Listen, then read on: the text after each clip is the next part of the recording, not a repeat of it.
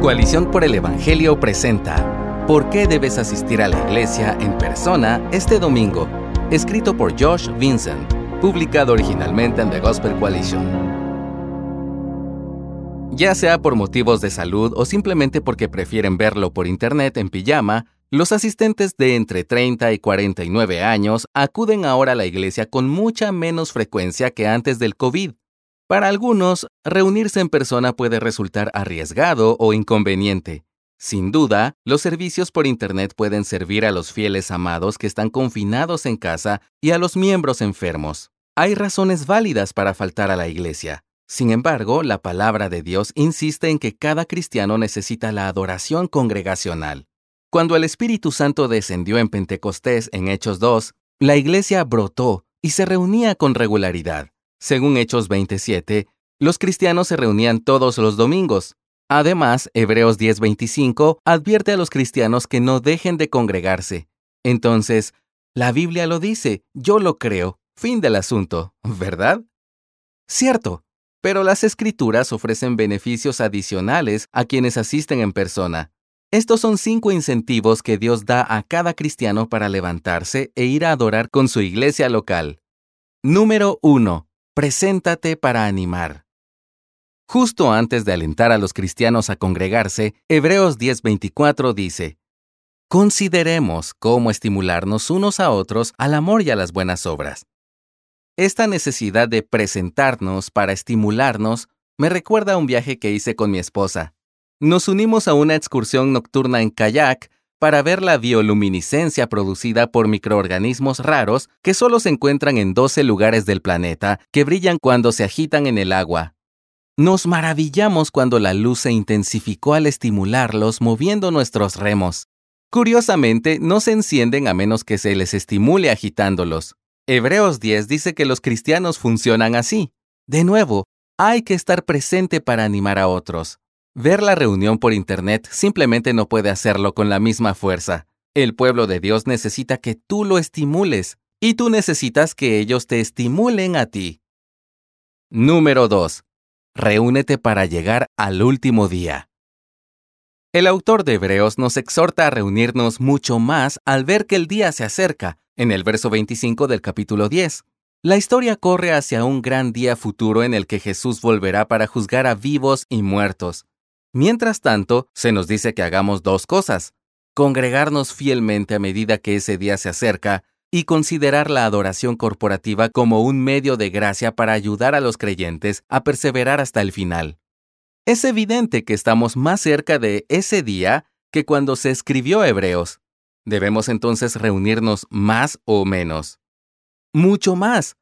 Aprovechemos el día del Señor para anticipar el día final. Número 3. Congrégate para evangelizar a los perdidos.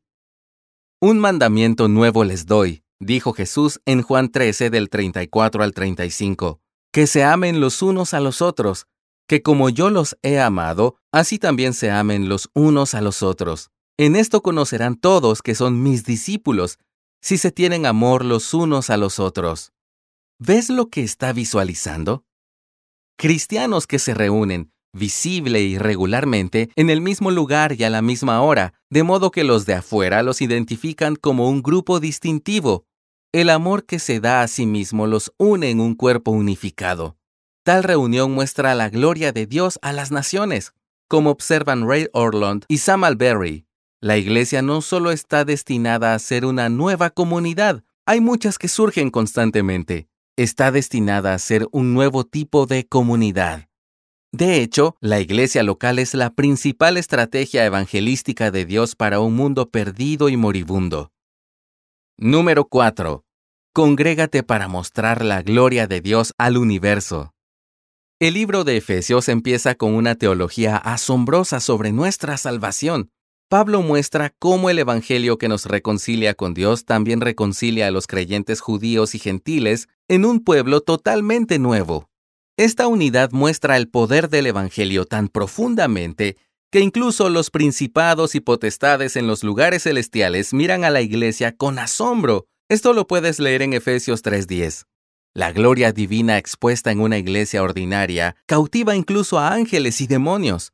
Piensa en una iglesia sana como si fuera un episodio de Planeta Tierra, con impresionantes imágenes de la creación. Una mirada más atenta a la pantalla de tu televisor revela miles de pequeños puntos de luz. Aunque un punto individual no es tan impresionante, miles de puntos trabajando en concierto forman un despliegue brillante. Del mismo modo, cuando los creyentes se reúnen para glorificar a Cristo, incluso las fuerzas cósmicas en los reinos invisibles sintonizan, pero su gloria en nuestras reuniones no solo alcanza los cielos, sino que toca la tierra. Número 5. Congrégate para anunciar a Cristo y equipar a su pueblo. Jonathan Lehman llama a la iglesia local una embajada del gran rey. Esto significa que la reunión dominical es como un puesto de avanzada del cielo. Reunirse en nombre de Cristo declara su autoridad sobre el cielo y la tierra, como describe en Mateo 18:20. Damos testimonio del Rey de Reyes cuando nos reunimos y declaramos todo lo que Él ha ordenado. Las reuniones centradas en la palabra nos transforman constantemente conforme a la imagen de Cristo, de modo que cada vez nos parecemos más a los ciudadanos del cielo. Reunirte con otros puede ser arriesgado e inconveniente, pero espero que veas que no reunirte con el pueblo de Dios trae consigo riesgos mayores. ¿Quién te estimulará al amor y a las buenas obras o te ayudará a perseverar hasta el final? ¿En qué otro lugar puedes reunirte con otros para mostrar el glorioso poder de la gracia a los seres humanos y a los poderes cósmicos? ¿Quién quiere perderse la oportunidad de ser una colonia del cielo en la tierra? Si te has vuelto perezoso en tu compromiso con el cuerpo de Cristo, asiste a una iglesia que predique el Evangelio este domingo y todos los domingos siguientes estarás eternamente agradecido de haberlo hecho.